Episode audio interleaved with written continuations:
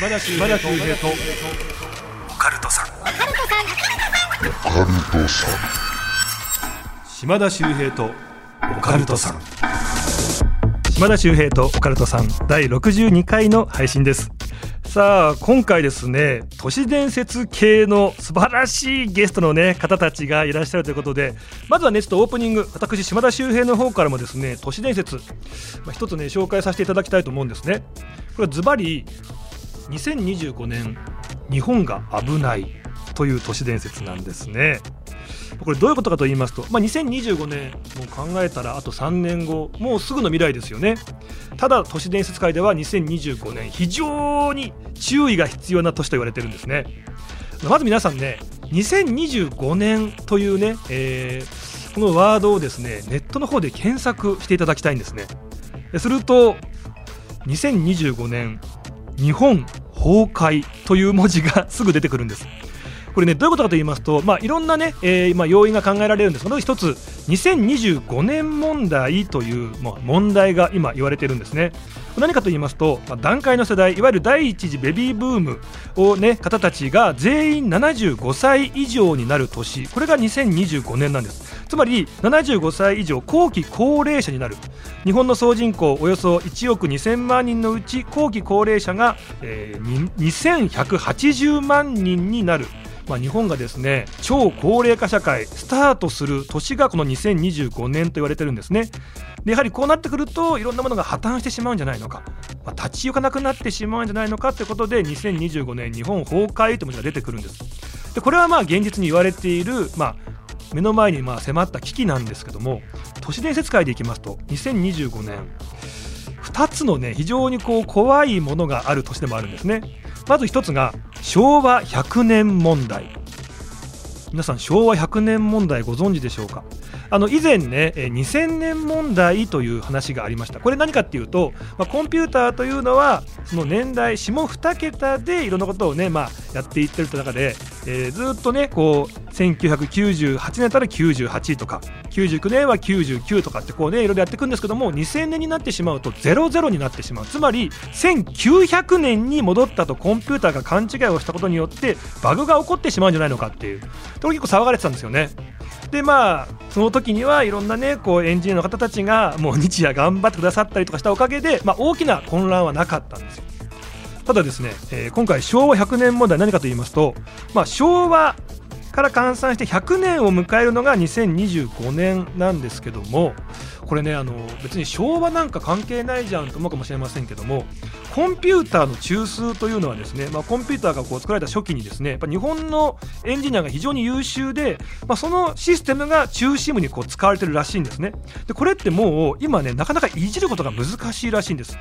でその時に昭和の年代でそのコンピューターがいろいろこうねやられていたっていう話があって。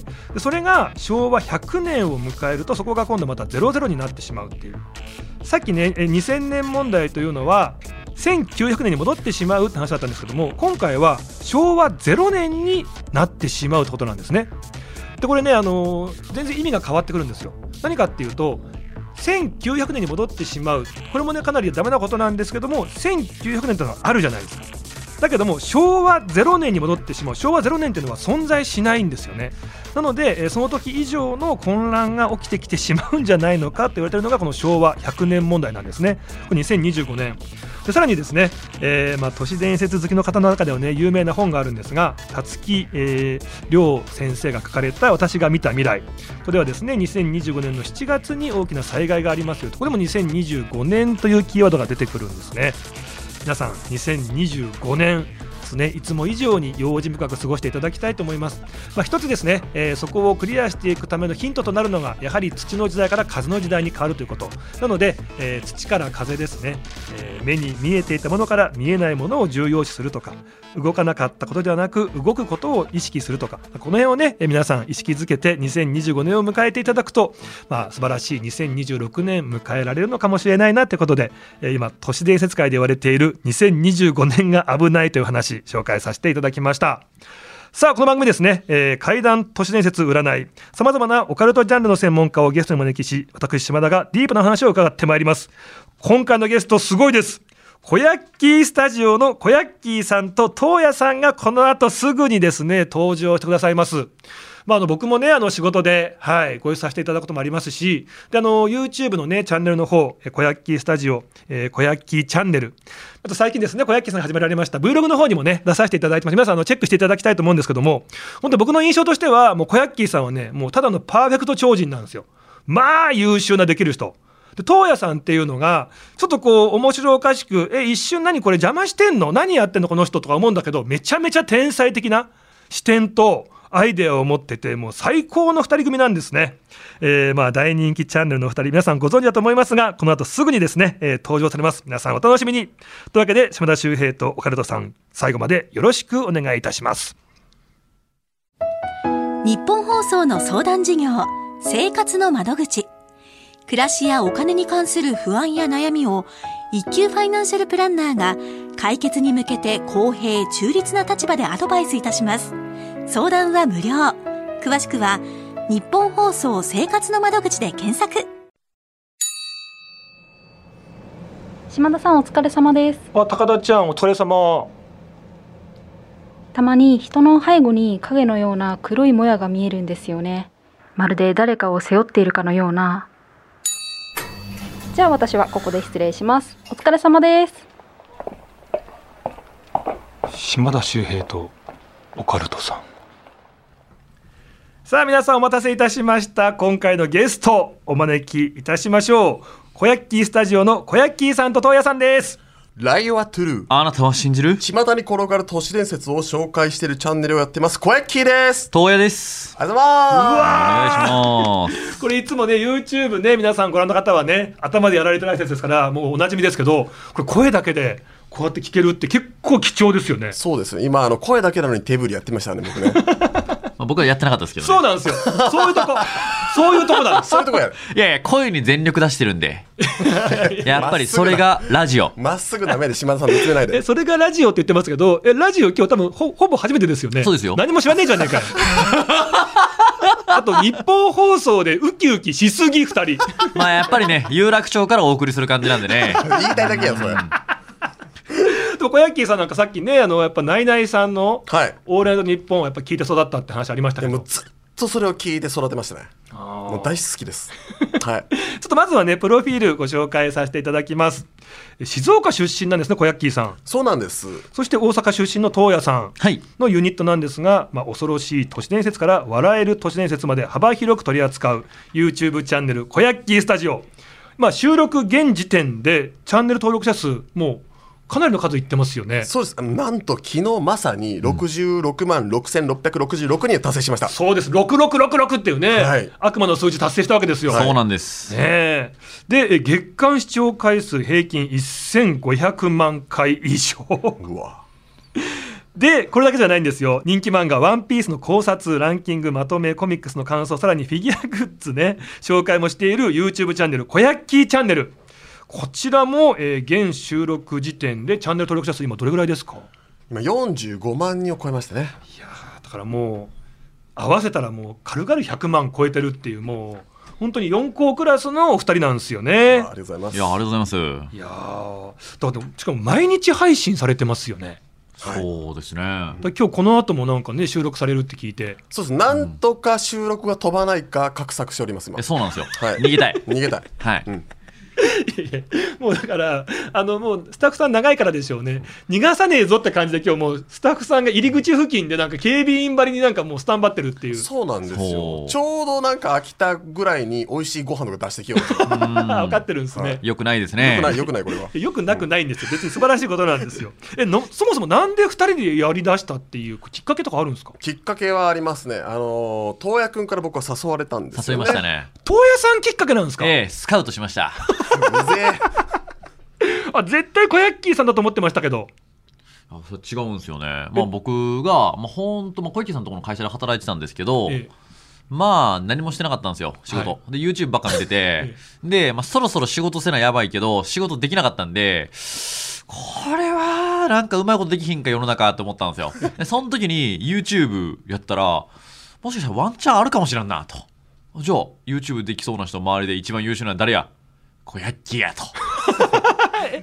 え小ヤッキーーさんの会社で働いてたんですよね？あの営業成績一番下なんですよ彼は、はい。もうどうしようもないですよ。何やってもできないっていう、えその人がえその時社長ですよねあそうですよ。社長を誘ったんですか？はい。なんかもう釣りバカ西みたいなシステムですよ。そうそう。ほんまにそう。これは釣りバカ日誌令和令和の釣りバカ日誌。いいように言うな。あ確かに。なんかそういう関係性なんですね。そうなんですよ。はあ。なので年も10個離れてますしね。あそうなんですね、はいでもそれ小ヤッキーさんもよく引き受けましたよね。いやもうなんだろうね。その時なんか気の迷いですね。あ出来心です、はい、でもその出来心が今これだけねたくさんの方に応援していただいてっていうね、はい。やりました。も。やりましたって。満面の笑み。あそういう経緯だったんですね。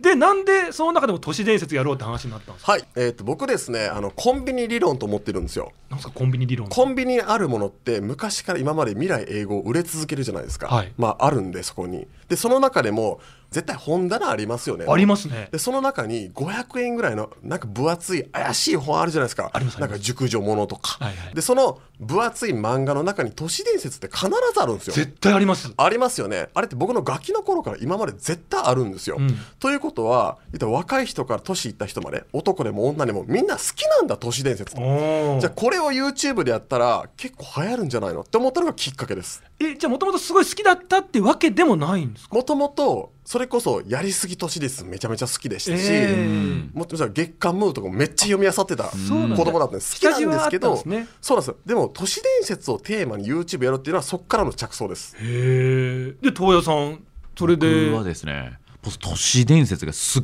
ごい好きなんですあよ好きなんですね。はいもう八百さんだったり。いやいやねね幼き頃から UFO を追い続けまして、ええで、まあ、アレースター・クローリーの本を自分でねあの高い高い3万円ぐらいする本買って読んだりとか。やばいやつだったんですよ基本的に、はい、でそれがまさか今こうやってお話しすることでまあみんなが喜んでくれるようになるとはびっくりしてますね、いやーだ今の時代何があるかわからないですよね。わかんないですね。うんいやそういう経緯だったんですこれ実は何も知らないですねそういうところとか。そうです。昨日ね初めて視聴者に公開したんですけどマイカー買ったんですよ。え？何買ったと思いますか？うわーでも夢あるでしょ。うだってこれだけ人気チャンネルですから、はい。えもしかしたらえ当てちゃっていいですか？どうぞ。ポルシェとか。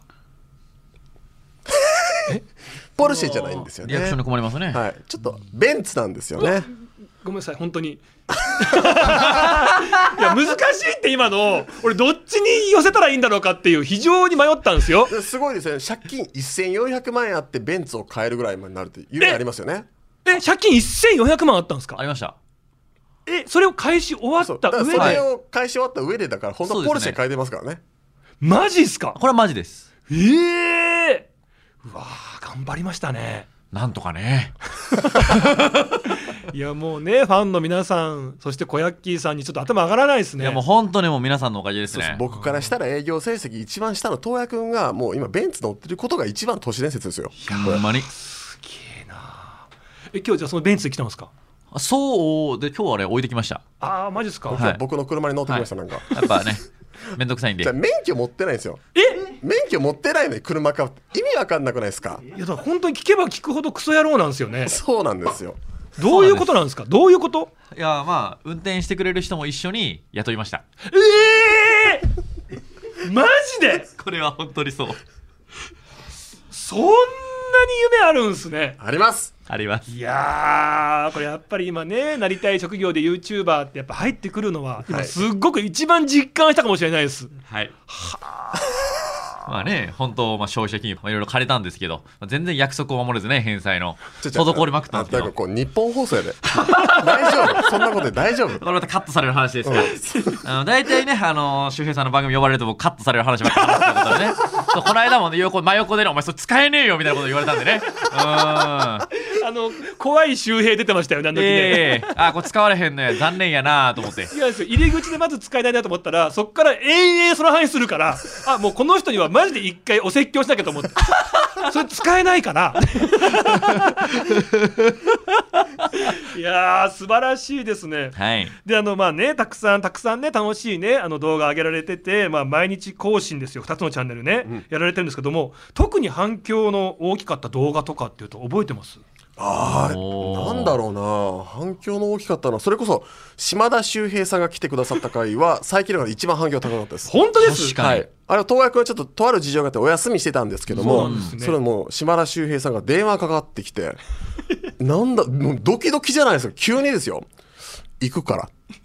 俺メリーさんから思って。あメリーですね。そう、ん。も後ろにいると。そうそう。あなたのスタジオにいるからみたいな。徐々に近づいてくるやつね。近づいてくる。で来たら「いやもう助っ人で来たよ」言っていやいやもうありがとうございますということで。何言ってんすか。まあ都市ボーイズっていうね、あの都市伝説ね好きの2人の紹介もあったんですけどまあ行かしていただいたらまあ綺麗なスタジ,、ね、スタジオがあってスタッフさんも素晴らしくってあそこで出してもらったねあのお茶とドーナツ人生で一番うまかったんですよ。ずっと言ってくれますもんねでも楽しくね撮らせていただいて皆さんあの上がってますんであの救世主が弥勒菩薩だっていううん。お話させていただいてますんであと「ワンピースのね考察の方も、はい。手相からやってる考察、はい。ぜひ皆さんよかったらねあのチェックしていただきたいと思います。よろしくお願いします。お願い。します。さあこの後ですね小ースタジオのお二人に都市伝説いよいよ披露していただきます。はい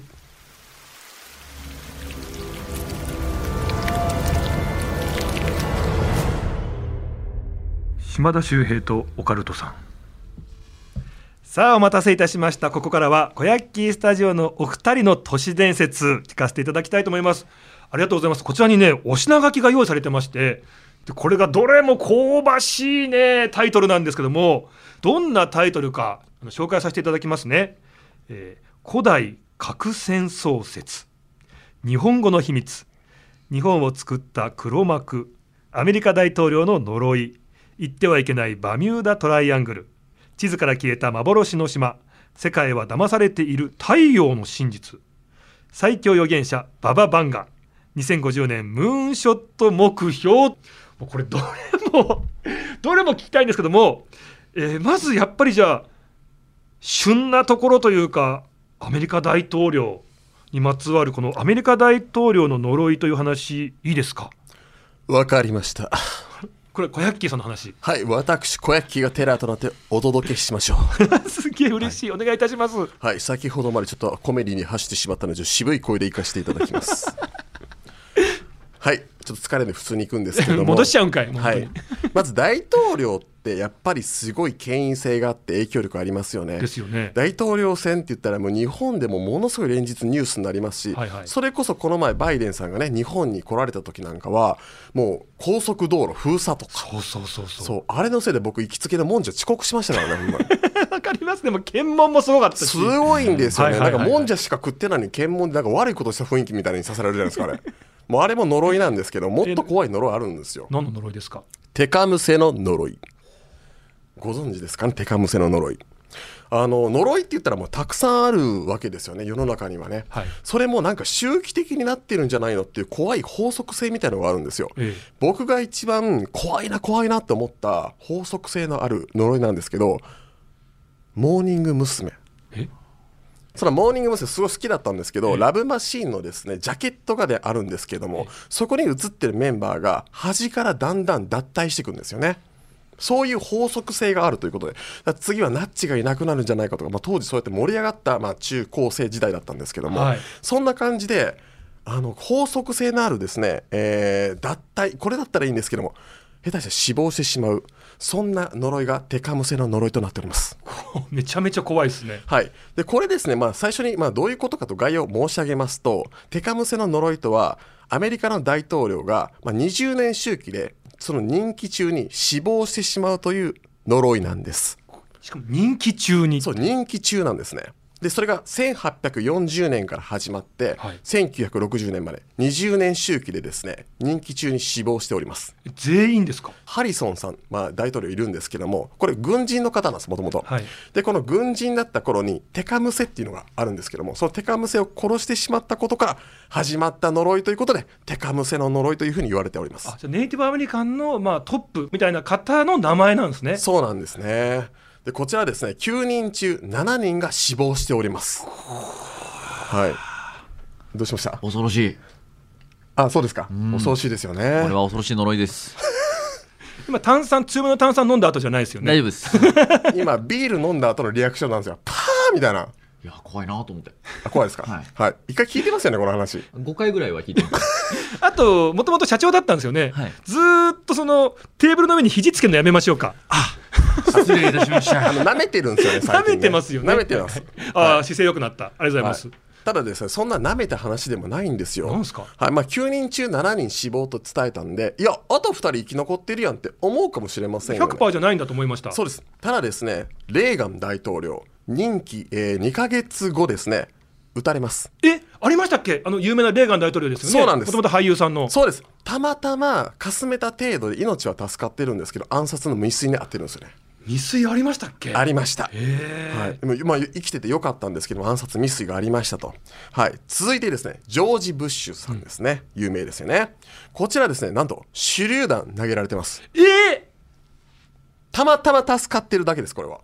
じゃあまあそのまあジンクスというか20年おきの大統領が任期中に亡くなってしまうっていう。まあここ最近はとりあえず生存はしたけど命の危機はあったんですね。ありましたじゃあ実際に20年周期と言いますと2020年どうなんだと。2020年誰ですか、バイデンさんなんですね。そう今も人気中のバイデンさんですよね。去年はなかったです。ただ今もまだ人気中なんですよ。だバイデンさんもちょっと身の危険をちょっと危ないんじゃないかなと思うようなことがまあこのテカムセの呪いからまあ分かることということがまあ都市伝説なんですね。すげえ。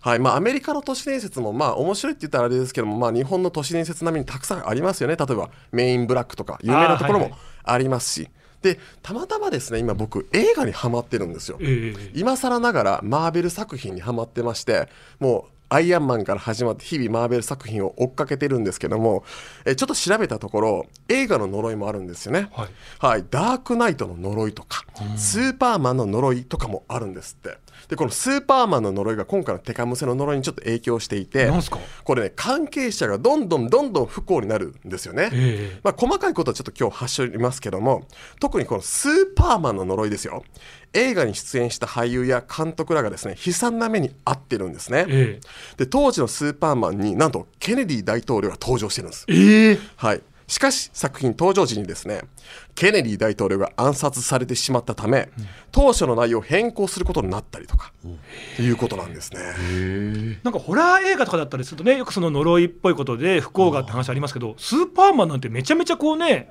ポジティブなヒーローものじゃないですかうんそうなんです。そこでもそんな呪いが発動してたかもしれないですね発動してしまうという。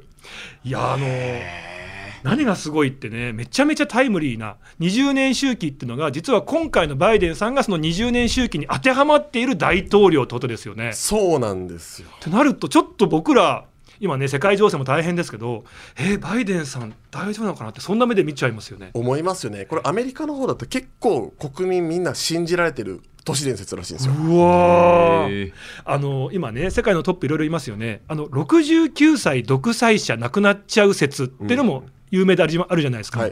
あのまあまあ、名前は言いませんけどいろんな独裁者と言われた方たちがみんななぜか69歳で亡くなるっていう都市伝説もジンクスもあって、うん。プーチンさん今69なんですよ。うわ。ってなるとあの米ロのトップが一応そのジンクスに当てはまってしまうのが今年っていう。なるほど。これすごいね。いやーこれは恐ろしやですねいやなんで今そんなこと言えるの？ほんま不謹慎やな。だから何べんも言うけど日本放送やで。あのいつまでツイキャスとかってちゃうんやでこれ。違います。もうこれがね俺本当にすごいなと思うのが毎回ね皆さんもチャンネル見た方は分かると思いますけど東野さんがこうやって入れるんですよ。で入れてすげえとんでもない球投げるんだけどそれを小ヤッキーさんがちゃんと突っ込んだ後 それ踏まえた上でね話戻すんですよ。すんごいこのドライビングテクニックというか、うん。はい。まあ、驚異の修正能力の持ち主ですね。お前が言うんじゃねえよ お前だけは言うなよそれ。まあ、やっぱりねこういう呪いなんで、かかってるんですよね、えーこれも。そう僕らはやっぱ関西人ももうずっと呪いはかかっておりまして、ええ。まあ、カーネル・サンダースの呪い言うんですけど 阪神が日本一になれないんですよねカーネル・サンダースを海に捨てた日から。あ道頓堀なんですけど、道頓堀ねはい。そうそうそうそう悲しいですね。本当ね。呪いっていうのは。いやでもねあのちゃんと呪いではトークをしてくれたんで、はい、すごくいいなと思います。ありがとうございます。テカムセの呪い、はい。い、やすごい話でしたね。はい。アメリカ大統領の呪い話していただきました。ねえすごいな。やっぱこの2人ですからね。一人でももうねすごいパンチ力あるのにこの2人が毎回化学反応を起こしてますんでそれはチャンネル面白いに決まってますよね。ぜひ皆さんはいえー、小ヤッキースタジオそしてねえー小ヤッキーチャンネル。であの小ヤッキーさん最近ね、はい。あの Vlog の方もはい。始められてて結構それあの素のとね小ヤッキーさんが見られて、はい。なんか可愛らしい部分がたくさん映ってて楽しいなと思ってますけど。ありがとうございます。あの東也くんっていうペットがですねそこでいないので自由にやってます、は もう本当に解放されてますんで、はい。そうですね。ええ皆さんぜひぜひね毎日配信ですよ。すごいですからね。チェックしていただきたいと思います。いや島田秀平とオカルトさんすごい回になりましたね。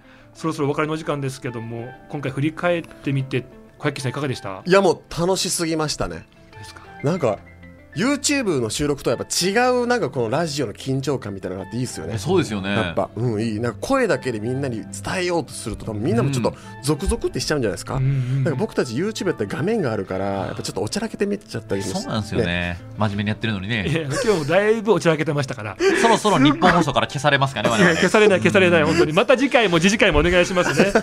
というわけでね、えー、小焼きスタジオのお二人には次回もお付き合いいただきますんで絶対来てくださいね。はい。はいはい、お願いいたしますというわけで、えー、小焼きさんとやさんありがとうございました。ありがとうございました。あしょ島田秀平とオカルトさん次回もお聞きください。島田秀平の手相ワンポイントアドバイス。今回ご紹介するのは6月ジューンブライドということで結婚線の見方紹介していきたいと思います。結婚線有名ですよね。あの小指の下あたりにですね横に走ってる線小指の下あと環状線という強い横線の間に、まあ、横に走る線なんですけどもこれよく言うのが3本結婚線があると3回結婚するの？みたいな。結婚線の本数イコール結婚の回数と思う方多いんですがこれ誤解です。えそういう場合は一番長くて強い線を見ていくんですけどもまあね簡単に言いますと下の方にあると早い結婚早婚上の方にあると晩婚タイプなんて言うんですね。ただですねこれ一番大事なのが結婚線の向きでしてまっすぐとか上昇カーブを描く結婚線はいい結婚線逆に下がっちゃうのが要注意な結婚線というんですね。ちなみに未婚の方の場合まっすぐや上がっていると結婚に前向き下がっていると結婚に後ろ向きというね結婚への気持ちを表します。そしてもっと大事なのが既婚者の場合ですね。えーまっすぐとか上がっているといい結婚線。つまり夫婦円満の層。うまくいってますよ。逆に下がっていると、えー少し溝ができつつありますよ。もっとね思いやりを持ちましょう。初心をね、えーまた思い出しましょう。なんていう結婚線になります、まあ、このね線変わりやすいです。ぜひねこの結婚線上がるように、えー日々心がけていただきたいと思います。島田秀平とオカルトさん。